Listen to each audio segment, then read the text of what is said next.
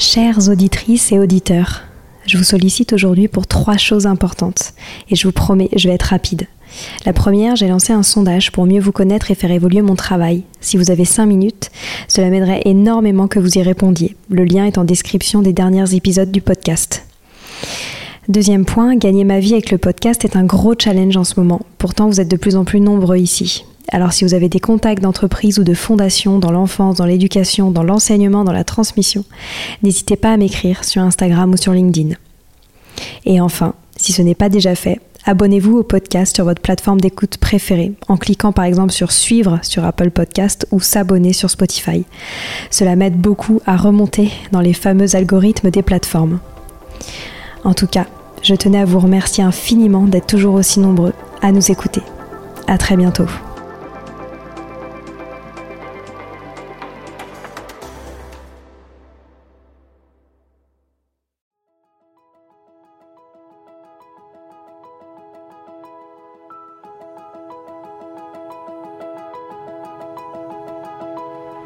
Bonjour à tous, ici Stéphanie et Sylvie Descleb pour un nouvel épisode du podcast Les adultes de demain.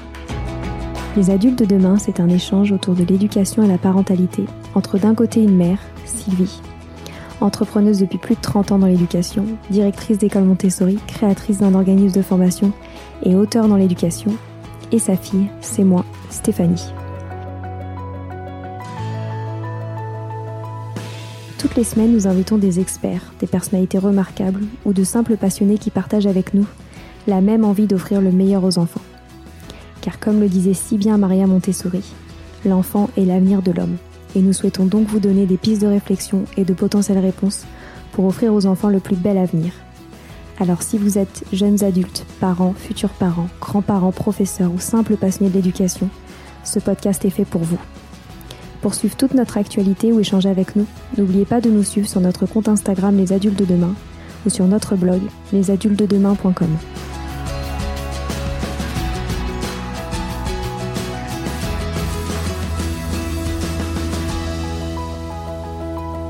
Bonjour à tous.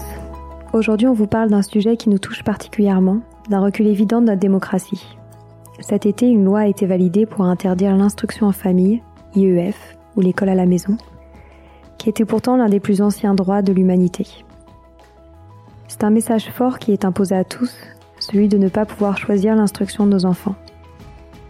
Anne Coffinier, présidente de l'association Créer son école, s'est battue et se bat toujours pour faire respecter la liberté scolaire et combattre la standardisation éducative. Si l'IEF ne touche qu'une fraction de la population française, celle-ci pourrait à tout moment concerner n'importe qui un parent qui retire son enfant de l'école car il a subi un harcèlement, une phobie scolaire, etc. Alors ce combat doit être le combat de tous. Bonne écoute.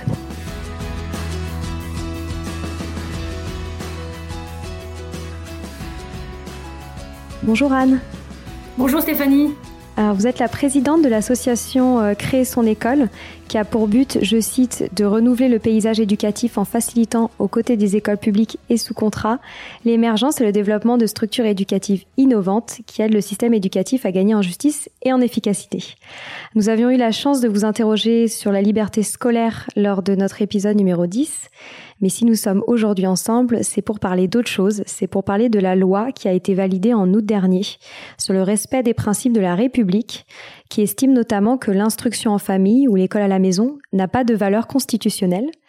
Alors pour nous, cette décision paraît complètement invraisemblable, notamment d'un point de vue de nos libertés. Et on aimerait revenir là-dessus aujourd'hui. Donc ma première question, ce serait de comprendre euh, et que vous nous expliquiez surtout les dernières évolutions législatives sur le sujet de l'instruction en famille. Alors il y a eu une loi qui s'appelle euh, la loi confortant le respect des, principes de la République, qu'on appelle aussi souvent loi sur le séparatisme, euh, qui a été adoptée le 23 juillet, et puis ensuite qui a été publiée, promulguée en août et euh, cette loi euh, s'est prise dans un contexte euh, qui est celui du discours des Mureaux fait le 2 octobre par le président de la République Emmanuel Macron. Et dans ce discours des Mureaux, il y avait un appel à sévir contre l'islamisme et le séparatisme. et dans ce contexte-là, rapidement, en ligne de mire, s'est trouvée l'instruction en famille. avec un discours très guerrier, puisque le président de la République indiquait qu'il entendait être aussi radical que l'avait été Jules Ferry dans les lois de 1882. Euh, et donc, euh, forcément, ça donnait à la fois une paternité très républicaine et en même temps euh, une ambition de radicalité particulièrement frappante. Donc, on a ce contexte du discours des Mureaux avec un objectif qui est de lutter contre l'islamisme. Et puis, petit à petit, on parle plus d'islamisme, on parle de séparatisme, puis de séparatisme au pluriel. Et puis ensuite, on dit qu'il faut renforcer les principes républicains. Et puis, ça glisse petit à petit sur le fait qu'on ne sait pas très bien où sont un certain nombre d'enfants. Il y aurait des enfants fantômes.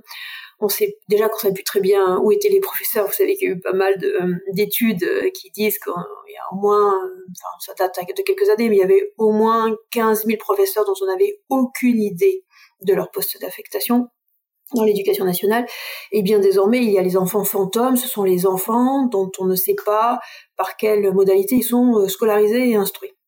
Donc euh, cette idée s'est développée et il n'y avait aucun chiffre, euh, rien de concret, pas d'études, pas de preuves, rien, si ce n'est des, images frappantes d'enfants qui seraient dans des caves privés de toute sociabilisation normale, de, de toute instruction ouverte.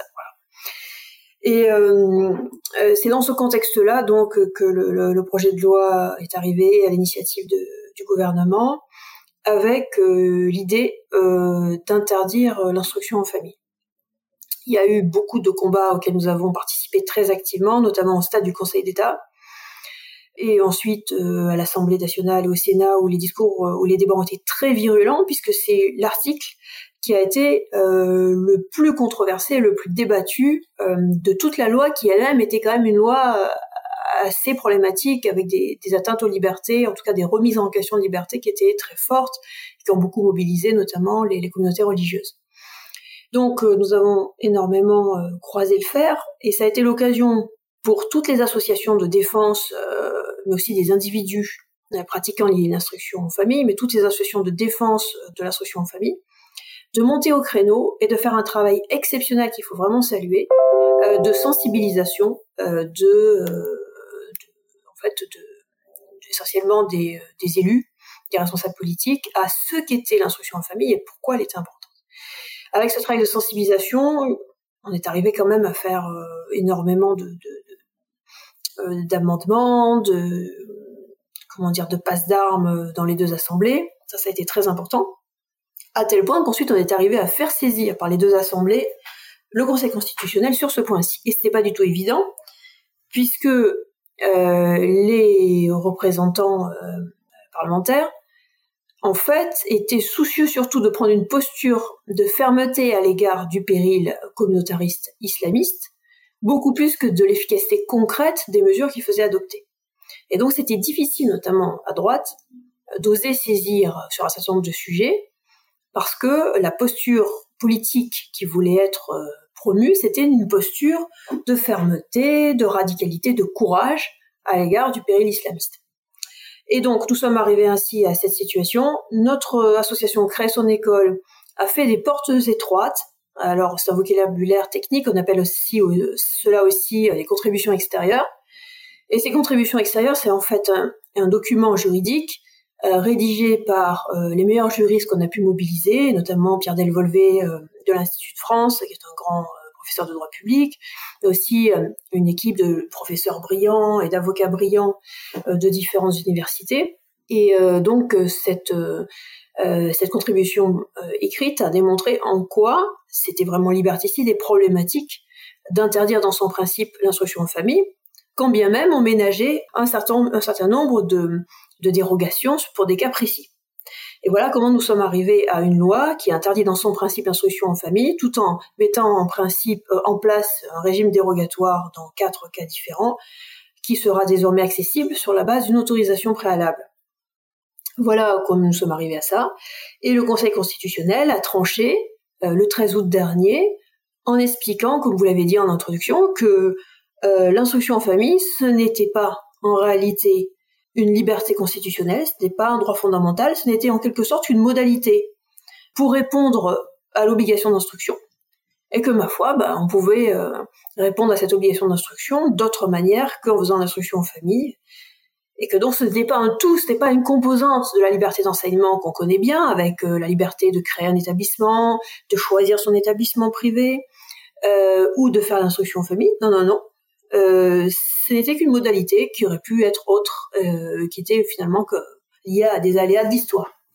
Et ça a été une immense déconvenue et une immense surprise, y compris euh, de la part de, la communauté juridique qui a été très surprise par cette décision qui paraît quand même assez contre-intuitive. Mais en France, il n'y a rien au-dessus du Conseil constitutionnel. Et donc lorsque le Conseil constitutionnel dit que telle liberté, malgré euh, comment dire, son respect absolu pendant euh, plus de, enfin pendant pendant des dizaines et dizaines d'années, en l'occurrence euh, absolu depuis 1882, mais déjà absolu antérieurement, hein, puisque l'instruction en famille c'est aussi vieux que, que les premiers Roms. donc malgré le respect continu et le fait qu'il existe évidemment une coutume républicaine et, même française et même mondiale en la matière, eh bien, ça suffit pas à constituer un principe constitutionnel et un droit. Donc cette décision est tombée évidemment euh, comme un coup de tonnerre et prive euh, ben, les défenseurs de, l'instruction en famille du principal argument qui était de dire que évidemment que les parents ont droit à choisir euh, l'instruction de leurs enfants et que donc évidemment que c'est constitutionnel que de pouvoir faire l'instruction en famille. Et pourquoi quand on parle de séparatisme, doit-on nécessairement s'attaquer à l'instruction en famille? Bah, en fait, ça, ça a été, de mon point de vue, une, euh, une entourloupe politique. C'est évident que c'est un prétexte. Ça correspond pas à une analyse honnête de la situation. Euh, et d'ailleurs, dans le vocabulaire utilisé par les hommes politiques, à commencer par Jean-Michel Blanquer, il y avait un mélange, une confusion savamment entretenue entre enfants clandestins, non scolarisés, école hors contrat, école clandestine, euh, il y avait une espèce de mélange, comme s'il était incapable de rigueur sur ce sujet, ce qui évidemment ne peut pas être le cas. Hein, il est professeur agrégé de droit public. Euh, S'il y a bien quelqu'un qui sait très bien euh, ce que sont les différentes catégories juridiques en la matière, c'est lui. Donc c'était quand même une stratégie pour expliquer que tout ça n'est pas clair, tout ça est hors contrôle, et qu'on ne peut pas tolérer des états de non-droit, des territoires de non-droit, et on ne peut pas tolérer qu'une partie des enfants soit quelque part dans l'ombre, à l'abri du contrôle étatique. C'était cette idée-là. Et à partir de là, la, pelote a été euh, dévidée et euh, on est arrivé à cette idée que euh, finalement le meilleur moyen pour surveiller tout le monde, c'était de dire que les enfants étaient soit dans l'école publique, soit dans l'école privée sous contrat. S'agissant des écoles hors contrat, eh bien elles ont l'obligation de donner en début d'année et puis au cours de l'année la liste des, élèves précis, et que donc comme ça, bout à bout, surtout si on rajoute un numéro par élève, ce qui a été le cas, eh bien on peut savoir où sont tous les élèves. Et donc, si on interdit l'instruction en famille, bah, la question est réglée. Tous les autres élèves qui se promènent sont des élèves clandestins. Alors, ils sont pas allés jusque-là parce que ça posait quand même des problèmes de légalité, mais ils sont allés presque jusque-là, puisque par l'article L 131.5 euh, du Code de l'éducation, désormais, euh, l'instruction en famille est interdite, sauf dans quatre cas euh, où elle est autorisée, donc il faut demander expressément une autorisation à l'administration. Le premier cas, c'est un cas qui, j'ai envie de dire, euh, où l'État ne peut pas faire autre chose. Hein. C'est lorsque l'état de santé de l'enfant ou son handicap le justifie. Concrètement, quand l'État ne sait pas répondre à l'obligation d'instruction de l'enfant. Euh, parce qu'on parle beaucoup d'écoles inclusives, mais il y a quand même énormément d'enfants handicapés ou malades qui ne sont euh, absolument pas inclus dans une structure publique. et là-dessus, l'instruction en famille et les écoles hors contrat ont un rôle social et, sanitaire majeur, et absolument pas financé par qui que ce soit. Deuxième cas, euh, lorsque l'enfant euh, suit une pratique d'activité sportive ou artistique intensive, alors on attend les décrets pour savoir ce que tout ça veut dire, euh, parce qu'après tout, pour devenir un grand sportif ou un grand musicien, ben, il faut commencer tôt, mais personne ne peut prédire que la personne va devenir un grand musicien. Donc qu'est-ce qu'il faut attendre comme niveau, comment il faut valider le fait qu'on est dans cette catégorie-là? Euh, ça dépend évidemment euh, furieusement de, l'instrument qu'on fait. En violon, euh, en dessous 4 heures par jour, c'est rien. En triangle ou en percussion, 4 heures par jour, c'est trop. donc, comment ils vont régir tout ça? Ça va être quand même le domaine de l'arbitraire probablement.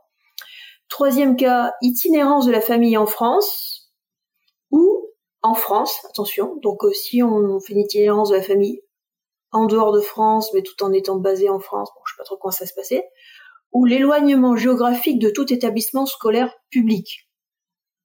Alors euh, là aussi, c'est assez extraordinaire, parce qu'évidemment, euh, ça va être très difficile de définir des décrets qui soient pertinents, puisque selon que vous habitez, euh, enfin selon l'âge que vous avez, selon l'état de santé que vous avez, selon le travail de vos parents, selon que vous habitez à la campagne, à la montagne ou ailleurs, ou dans les territoires d'outre-mer, évidemment, la question de, des distances n'est pas du tout la même. donc on verra. Et ça encore, à la limite, ce sont des, critères un peu objectifs. Et puis on arrive au fameux quatrième cas. Alors là, c'est la boîte de Pandore. C'est l'existence d'une situation propre à l'enfant, motivant le projet éducatif, sous réserve que les personnes qui en sont responsables justifient la capacité de là ou des personnes chargées d'instruire l'enfant à assurer l'instruction en famille dans le respect de l'intérêt supérieur de l'enfant. Dans ce cas, la demande d'autorisation comporte une présentation écrite du projet éducatif, l'engagement d'assurer cette instruction majoritairement en langue française, ainsi que les pièces justifiant des capacités à assurer l'instruction en famille. Donc là, évidemment, c'est le grand flou. On attend les décrets euh, pour savoir ce qu'il en sera. Maintenant, qu'est-ce que c'est une situation propre à l'enfant qui motive un projet éducatif? Bon, est-ce qu'il y a des enfants qui ont une, situation qui vont motiver une, pédagogie Montessori plus qu'une autre et qui pourrait justifier euh, de faire instruction en famille parce qu'il n'y a pas d'école Montessori à côté? Euh, mais qu'est-ce que ça veut dire?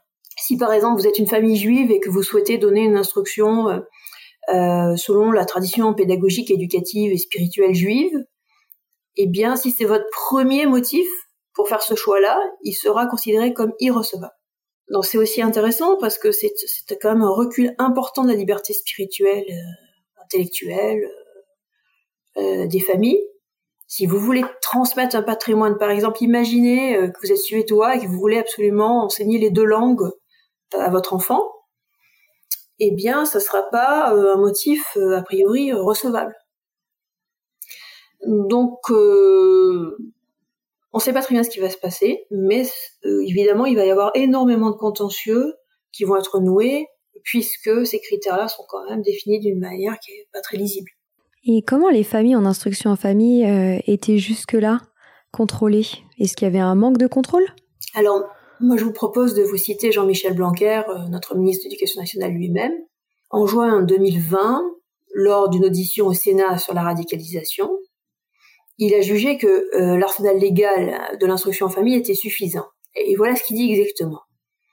Il dit les moyens juridiques existants sont suffisants et interdire l'instruction en famille n'aura en effet euh, n'aura aucun effet sur les pratiques illégales qui peuvent déjà faire l'objet de poursuites. Il suffit de se servir des dispositifs existants. Alors, ce qui il dit ça en juin 2020, et une année après, euh, il interdit l'instruction en famille en expliquant que c'est une priorité nationale pour lutter contre le séparatisme islamiste.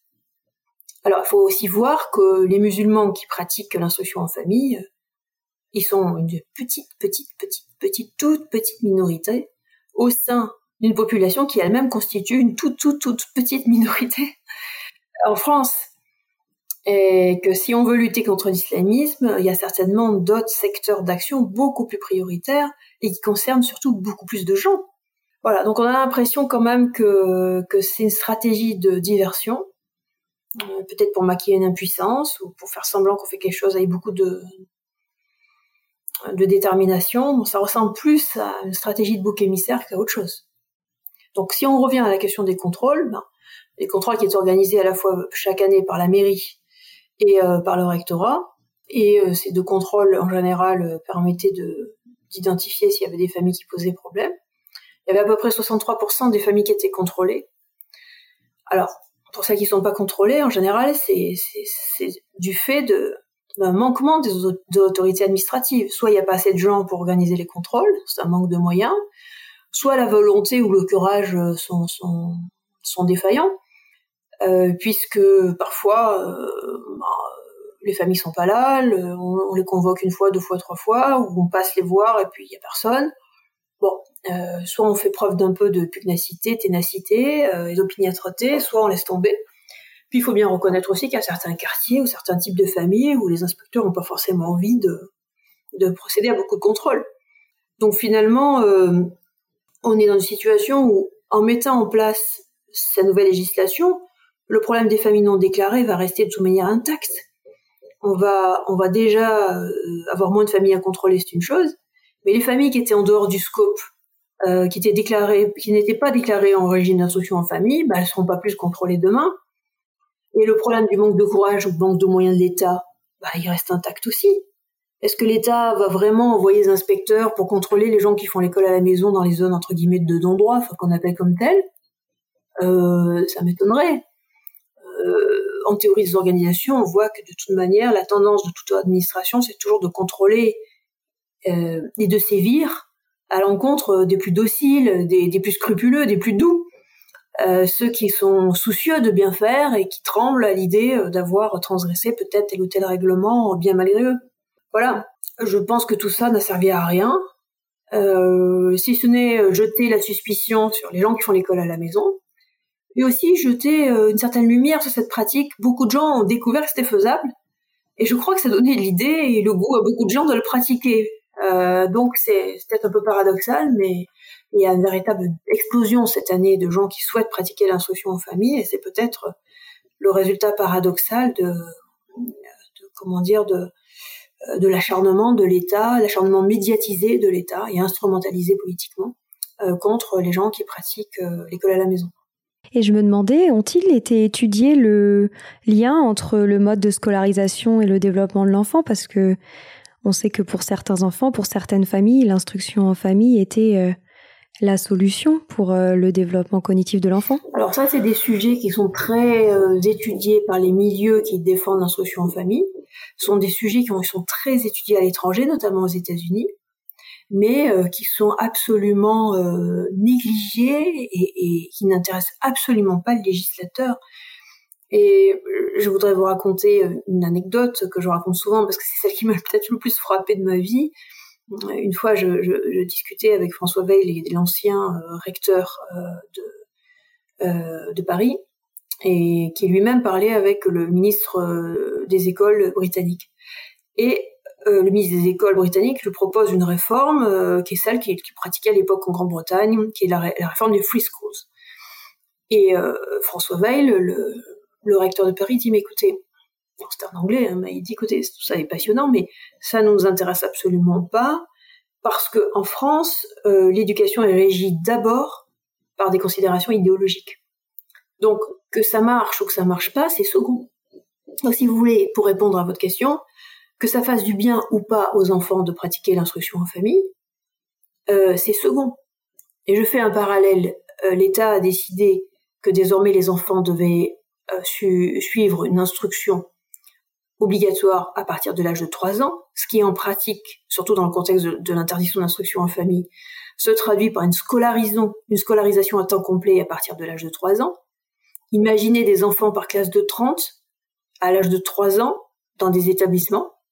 Est-ce que vraiment c'est dans l'intérêt des enfants? Est-ce que c'est dans l'intérêt de tous les enfants? Est-ce que ça va vraiment euh, Est-ce qu'on est sûr vraiment de faire le bien à chacun des enfants en, choisissant de faire ça? C'est clair que c'est pas leur préoccupation. Leur préoccupation, c'est de faire en sorte que tous les enfants soient scolarisés, si possible par l'État, dès 3 ans, et soient collectivisés, et soient sociabilisés selon une approche euh, définie globalement par l'éducation nationale. C'est ça qui les intéresse. Et qu'il y ait des enfants fragiles ou des enfants qui ont besoin de faire la sieste ou des enfants qui ont besoin encore d'être euh, avec leurs parents ou ou qui ont besoin d'être beaucoup plus dans la nature qu'enfermés dans une classe, ça ne les intéresse pas. C'est euh, c'est frappant. Ça ça attriste beaucoup, mais mais vous avez vous avez complètement raison. Et d'ailleurs, je me demandais quelle était, euh, quelle était la solution à laquelle vous pensez pour, pour toutes ces familles qui sont en instruction en famille et qui ne souhaitent pas rejoindre ce système. J'avais entendu parler de possibilité de créer des, des petites écoles privées hors contrat. Oui. Alors, je voudrais peut-être rajouter un point avant, de rentrer dans le côté solution. Ce que je voudrais dire, c'est que on est quand même face à un recul majeur, comme vous disiez, de la liberté d'instruction. Et ce que je trouve quand même très inquiétant, c'est, c'est ce que ça dit sur notre démocratie. parce que euh, si on considère que les parents ne sont pas capables de choisir l'éducation de leurs enfants, s'ils sont pas capables de choisir à bon escient l'instruction en famille, déjà on peut douter du fait qu'ils seront choisir la bonne école pour leur enfant. Mais plus largement, on peut se demander dans quelle mesure ils sont capables de participer à la vie politique globale, parce que comment on peut soutenir que des gens qui seraient capables de voter sur le traité de Maastricht seraient pas capables de choisir euh, s'ils peuvent faire ou pas euh, l'instruction en famille. il y a quelque chose de fou euh, de dénier le droit à des parents de faire des choix concernant leurs propres enfants, alors que dans le même temps, on va leur demander de se décider sur des sujets politiques extrêmement complexes et lointains. Je crois que là, il y a quand même un vrai problème démocratique qui dit que quelque part, ceux qui prennent de telles décisions ne croient plus à la démocratie. Voilà. Et il y a un autre problème aussi qui me paraît assez, spécifique, c'est que euh, là, dans, ce nouveau stade, dans cette nouvelle législation, la dimension pédagogique est complètement évacuée. Si quelqu'un veut faire l'instruction en famille parce qu'il veut avoir une démarche pédagogique distincte, il veut, euh, je sais pas, adopter la pédagogie freinée ou, ou pratiquer une instruction beaucoup plus euh, naturelle, intuitive, non formalisée, euh, par exemple le fameux unschooling dont on parle beaucoup, ou bien parce que, au contraire, il veut pratiquer une, méthode très classique avec beaucoup de grammaire, beaucoup de dictée, beaucoup d'orthographe, beaucoup de mémorisation. bref, quelle que soit sa motivation pédagogique, en fait, aujourd'hui, il n'y a plus de place pour ça. C'est-à-dire que ce n'est plus un motif acceptable pour pratiquer l'instruction en famille. Ça veut dire que quelque part, il y a une pédagogie obligatoire, qui est celle de l'éducation nationale. Il y a un niveau obligatoire qui va être celui de, l'école du coin. Si, si vous n'avez pas le choix, il sera que l'école publique. Et si vous avez le choix, ce sera l'école publique ou, ou privée du coin. Si vous avez beaucoup de choix, vous aurez une école hors contrat ou deux à côté. Mais pour tous ceux qui habitent dans des zones peu peuplées, ou des zones dans lesquelles il n'y a pas beaucoup de choix d'établissement, ça veut dire que vous aurez une pédagogie, une approche pédagogique éducative obligatoire. Et ça, c'est une régression aussi qui est quand même manifeste, parce que ce qu'on dit peut-être pas assez, c'est que l'instruction en famille, c'était quand même l'arme du pauvre face à la déliquescence d'une école publique euh, de quartier. Lorsqu'une école publique ne va pas, ou qu'un enfant est harcelé, ou, malheureux, ou, bien qu'il s'ennuie, ou qu'il rentre pas dans les cases, ou, bon, ou qu'il a d'autres aspirations, et bien évidemment, tout parent peut réagir en disant bah, je le retire et j'essaie de trouver une autre solution. Et c'était l'arme du pauvre, parce que là, il n'y a pas d'enjeu financier. Hein. Euh, et parmi les gens qui font l'instruction en famille, il y a toutes sortes de milieux sociaux. C'est pas du tout, euh, comment dire, le, le privilège d'une sorte de, de, classe SP+, euh, parisienne, euh, ultra dotée et très diplômée. C'est pas vrai. Et c'est aussi une politique antisociale que, que, de, que, de, que de retirer la possibilité de faire l'instruction en famille. Et il y a aussi une dimension spirituelle que j'aurais aimé euh, souligner, parce que euh, il a été clairement indiqué, et c'était encore plus clair dans la première mouture qui a été modifiée par le Conseil d'État tellement que c'était anticonstitutionnel, il hein, faut quand même le dire. Dans, dans l'esprit et dans ce qui est rédigé, il est vraiment stipulé qu'on ne peut pas se prévaloir de considérations spirituelles des parents pour faire le choix d'instruction en famille. Ça doit être que les besoins propres de l'enfant qui peuvent justifier un tel choix. Alors, c'est assez difficile d'expliquer que notre enfant a absolument besoin euh, de recevoir une éducation euh, protestante ou juive ou musulmane. Donc c'est bien une projection de la part des parents quand les enfants sont mineurs. Et donc cette projection, elle ne peut pas être l'objectif principal ou premier du choix d'instruction en famille. Par contre, le Conseil constitutionnel a précisé, parce que sinon ça aurait été carrément inconstitutionnel tout de même, que euh, l'État ne pouvait pas sanctionner s'il décelait parmi les motivations une motivation spirituelle mais elle ne peut pas être première et principale. Donc là encore, on voit qu'il y a une sorte d'anti, euh, une approche anticléricale, en, en, gros, de la question éducative, qui, tente à développer l'idée que finalement, si vous avez des préoccupations spirituelles qui vous guident dans vos choix pédagogiques, eh bien, c'est une forme de risque de sectarisme, un risque d'obscurantisme, un risque pour la santé intellectuelle, spirituelle, sociale de votre enfant. Et on voit bien que derrière, euh, l'idéal, c'est euh, naturellement une approche à confessionnelle, sans originalité pédagogique et si possible sous forme de, scolarité dans une institution publique définie par la carte scolaire obligatoire. Ça, c'est le, c'est le, c'est l'idéal. Idéal dont s'affranchit naturellement, sans aucun problème, ceux-là même qui prêchent pour le bon peuple l'école publique puisqu'il faut, il faut savoir qu'évidemment, au gouvernement et parmi les, les faiseurs d'opinion, la grande majorité des personnes scolarisent leurs enfants dans le privé, sous contrat ou hors contrat, voire à l'étranger. Donc c'est fou comme hypocrisie, comme déni de démocratie, de prêcher finalement pour, euh, pour le bon peuple euh, la scolarisation publique, laïque, obligatoire dans l'école du quartier, alors qu'on se réserve à soi-même toutes les alternatives les plus efficaces, les plus performantes et, les plus euh, entre soi, si j'ose dire, euh, qui existent. je voulais préciser ces points-là, ça me paraît important d'un point de vue politique. Et alors justement, on, se demandait pour tous ceux qui, qui pratiquent actuellement l'instruction en famille ou qui souhaitent quand même le mettre en place, quelles solutions leur sont proposées ouais. Alors, il y a, y a, plusieurs solutions. D'abord, la loi a mis en place un régime de transition, c'est-à-dire que pendant trois ans, il y a un régime spécifique. Les personnes qui font cette année l'instruction en famille, euh, que ce soit leur première année où elles le font ou bien qu'elles le fassent avant, qu'elles le faisaient déjà depuis quelques années, bien ces personnes qui font euh, l'école euh, en famille cette année pourront bénéficier les deux prochaines années d'un régime d'autorisation automatique, d'une autorisation automatique, c'est-à-dire qu'elles auront deux droits l'autorisation à continuer pendant deux ans sauf si euh, lors des inspections, on considère qu'elles le font de manière insuffisante et que euh, l'enseignement qu'elles délivrent n'est pas satisfaisant. Mais donc, euh, ça, suscite un engouement cette année en faveur de l'instruction en famille, puisqu'évidemment, ça crée un, un, droit pour les deux années suivantes. Donc ça, c'est la première chose, c'est qu'il y a une période de transition, il faut bien avoir conscience. Donc si des personnes ont envie de faire l'instruction en famille, c'est vraiment cette année qu'il faut commencer. Alors, la question qu'on me demande souvent, c'est mais est-ce qu'on peut commencer en cours d'année? Je suppose que oui, mais les décrets ne sont pas sortis. Donc, il faudra voir. Deuxième question qu'on me pose souvent, c'est euh, mais est-ce que je peux scolariser mon enfant alors qu'il n'a pas encore trois ans? Est-ce que ça fera compter? Bon, là aussi, je pense qu'il faut euh, pas trop jouer avec les mots. On n'a pas les décrets, mais on peut supposer que si pendant l'année l'enfant a trois ans, ça pourrait aller. Mais si l'enfant a trois ans après la fin de l'année scolaire 2021 euh, 2022, dans cette année scolaire, je pense que a priori ça ne fonctionnerait pas. Puisque sinon, il suffirait de mettre un bébé, voire un embryon, l'instruction en famille pour bénéficier euh, les années suivantes voilà, du dispositif. Donc ça, c'est la première solution, c'est faire l'instruction en famille cette année pour avoir un effet de report euh, de l'autorisation sur les deux prochaines années. La deuxième solution, euh, évidemment, c'est de rescolariser son enfant dans une école publique, sous contrat, hors contrat, comme on veut il y a une autre solution, c'est de déménager. Il y en a qui le font. Enfin, c'est un peu maximaliste. Et puis sinon, bah, c'est de rejoindre euh, la création ou de créer soi-même une, école privée hors contrat.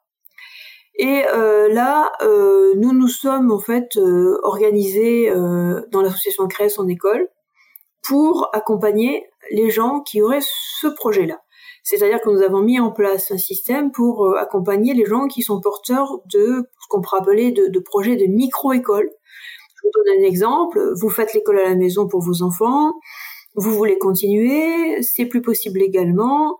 Euh, vous connaissez une autre famille, je dis même une famille avec un enfant, hein, qui pratique aussi l'école à la maison. Eh bien, il suffit de vous regrouper et de déclarer euh, que vous faites une école privée hors contrat pour pouvoir continuer à pratiquer euh, finalement un enseignement alternatif. Mais là où c'est compliqué, c'est que la loi prévoit une barrière à l'entrée, une barrière juridique à l'entrée, c'est que pour pouvoir créer une école, il faut euh, avoir cinq ans, quand on est directeur, il faut avoir cinq ans d'expérience dans un établissement d'enseignement. Et donc c'est là euh, que euh, on a tout un travail à faire parce que c'est quand même extrêmement hypocrite parce que Jean-Michel Blanquer avait dit bah, vous pourrez plus faire l'instruction en famille, mais c'est pas grave, vous, pourrez créer des écoles hors contrat où on rejoindre. Oui, très bien. On peut créer des écoles hors contrat où on rejoindre quand on a quelqu'un pour assurer la direction qui a 5 ans d'expérience dans l'établissement d'enseignement. Ce qui est évidemment pas le cas de tout le monde. ça, c'est un vrai sujet. Donc, à créer son école, on a plusieurs parcours, un parcours en six mois et un parcours en 12 mois, pour accompagner les gens qui ont des projets de micro-école, c'est-à-dire des écoles qui sont faites pour pouvoir continuer à enseigner de manière alternative, avec une forte implication ou pas de la famille, euh, et donc euh, en passant un statut euh, d'école privée hors contrat. Sylvie, tu veux rajouter quelque chose? Je, je, sais que cette histoire résonne beaucoup en toi de, de par ton histoire familiale, de ton expérience, mais aussi qu'elle t'anime beaucoup sur toutes les personnes qui t'entourent et qui pratiquent l'instruction en famille que tu défends beaucoup. Est-ce que bah tu veux rajouter quelque chose? Bah Moi, de toute façon, ce qui me touche le plus, c'est la privation de nos libertés, en fait c'est de considérer que, que, que, en tant que parent, on peut pas choisir euh, l'instruction qu'on veut donner euh, à nos enfants. Et ça, je trouve ça terrible d'être obligé d'aller euh, d'aller à l'école publique ou à l'école privée, d'être dans ce système identique partout. Il n'y a pas de choix, il n'y a pas, il a pas de possibilité. Je trouve ça très très grave pour les enfants et pour la société. moi, c'est pour ça que c'est un sujet qui, qui me touche énormément et, et c'est cette privation de liberté de, de pouvoir euh, donner l'instruction que l'on souhaite, parce que c'est vrai que les écoles hors contrat maintenant, il faut avoir euh, été enseignant 5 euh, ans ou surveillant 5 ans dans l'éducation nationale, donc c'est c'est vraiment une énorme barrière qui, qui va empêcher énormément de gens de, de créer leur école. Et qu'est-ce qu'est-ce que vont faire tous ces gens, quoi? Qu'est-ce qu'ils vont être obligés? Il y a, peut-être un point qu'il faut qu'on précise bien, Sylvie, c'est que hum, en fait, parmi les gens qui recourent à l'instruction en famille, il y a vraiment deux, deux types de cas bien différents à 50% à peu près, c'est des gens qui font un choix de vie. Ils décident par exemple de vivre à la campagne de manière plus écologique ou bon. Et à 50, donc l'autre moitié, ce sont des gens qui font ce choix de manière complètement transitoire, en général moins de 6 mois. Et en fait, ils font ça pour réagir à une urgence. C'est-à-dire qu'en fait, ça peut être vous et moi. Pas besoin d'être des éleveurs de chefs dans le Larzac. Ça, je veux dire, ah c'est que moi je le conseille, il y a beaucoup de parents, hein, des enfants scolaires, des enfants qui vont mal, il vaut mieux les retirer tout de suite de l'école. Bien sûr. Et ça, je pense que c'est quelque chose qui est vraiment essentiel. Si on a un message à passer aujourd'hui dans le cadre de ce podcast sur les adultes de demain, c'est vraiment de dire euh, il faut garder cette liberté et la prendre à la limite avec ou sans autorisation parce que euh, ça peut arriver à n'importe qui. N'importe qui peut avoir besoin de retirer son enfant à un moment ou à un autre. Un enfant harcelé, un enfant déprimé, un enfant qui a un passage à vide, un enfant qui est euh, d'un coup dans une situation qui est problématique, ou une vocation qui éclot d'un coup, qui a besoin d'être creusée immédiatement. Euh, parfois, il y a des, enfants qui se passionnent littéralement pour quelque chose, et on sent que si on n'alimente pas cette passion tout de suite, ils vont finalement euh, perdre leur, goût de vivre presque, tellement que certaines passions sont, sont violentes. Et, euh, et, le fait de vouloir absolument mettre en institution commune, euh, normaliser, euh, standardiser, exactement comme comme vous savez quand on quand on vend des pommes, il faut qu'elles aient un certain calibre. Alors les pommes trop petites, trop grosses, ça, ça va pas. Ou si elles sont bossues, ça va pas. Pourtant elles sont souvent bien meilleures. Donc cette espèce de standardisation, c'est devenu un objectif en soi. Et je pense qu'il faut vraiment relire Ivan Illich, qui est quelqu'un d'absolument génial, qui était vraiment contre cette institutionnalisation de l'éducation, euh, pour pour se réinterroger sur ce qui est l'objectif de l'éducation c'est pas, surtout à notre époque, c'est pas une normalisation. C'est pas ça l'objectif de l'éducation. Surtout à une époque où on a besoin d'innovation, on a besoin de responsabilité éthique, on a besoin d'être capacité, euh, d'être capable d'être créatif et disruptif. Plus que jamais, on est dans une époque où on a besoin de variété, de diversité et de forte personnalité. Alors s'il y a bien une chose dont on est certain, c'est que l'instruction en famille est tout à fait euh, bénéfique et propice à l'émergence de très fortes personnalités. Et, ça, pour le coup, il y a, y a des statistiques aux États-Unis. Il y a énormément de créateurs, par exemple, de, de, de, grandes entreprises très talentueuses dans le numérique aujourd'hui qui viennent d'éducation alternative, que ce soit l'école à la maison ou euh, des écoles hors contrat. Et euh, ils disent tous que, notamment Montessori, ils disent tous que, que, que, que la nature de leur instruction été décisive dans leur manière de forger euh, leur sociabilité, leur, leur inventivité, leur capacité à être autonome, à, à poursuivre autonome, à poursuivre un, un, projet dans la durée, euh, avec obstination, euh, sans s'arrêter aux difficultés. Et, euh, et ça, euh, c'est aussi quelque chose que permet l'instruction en famille. L'instruction en famille, elle permet vraiment de développer euh, une passion, de la suivre, de la poursuivre pendant des jours et des jours, pourquoi pas. Euh, alors qu'évidemment, dans une instruction euh, type école classique, eh bien, on peut pas. Il y a une il y a un cours pour ci, un cours pour ça. Il faut changer de groupe, de salle, de niveau. on peut pas s'adonner à, à une sorte d'approfondissement puissant d'une connaissance, d'une pensée, d'un projet. Vous avez bien fait de, clarifier ça et merci euh, pour tout ce que vous faites. On, va s'arrêter là et, et sur euh, ce, beau discours que vous tenez et que qu'on soutient à 100%. merci pour tout ce que vous faites, Anne, et pour ce partage. Merci à, toutes les deux. Puis, euh, bien, continuons à, aider les enfants à, trouver leur place et à, être ambitieux et heureux dans la vie. Exactement. Au revoir. Voilà, c'est fini pour aujourd'hui. On espère que cet épisode vous a plu. Avant de se quitter, on a quand même besoin de vous. Si après avoir écouté cet exposé, vous ressortez avec plein d'idées pour apporter le meilleur aux enfants, n'oubliez pas de nous laisser 5 étoiles et un petit commentaire sur Apple Podcast, sur iTunes ou toute autre plateforme d'écoute de podcast. Cela nous aidera à mieux ressortir et surtout à nous motiver pour continuer cette aventure ensemble.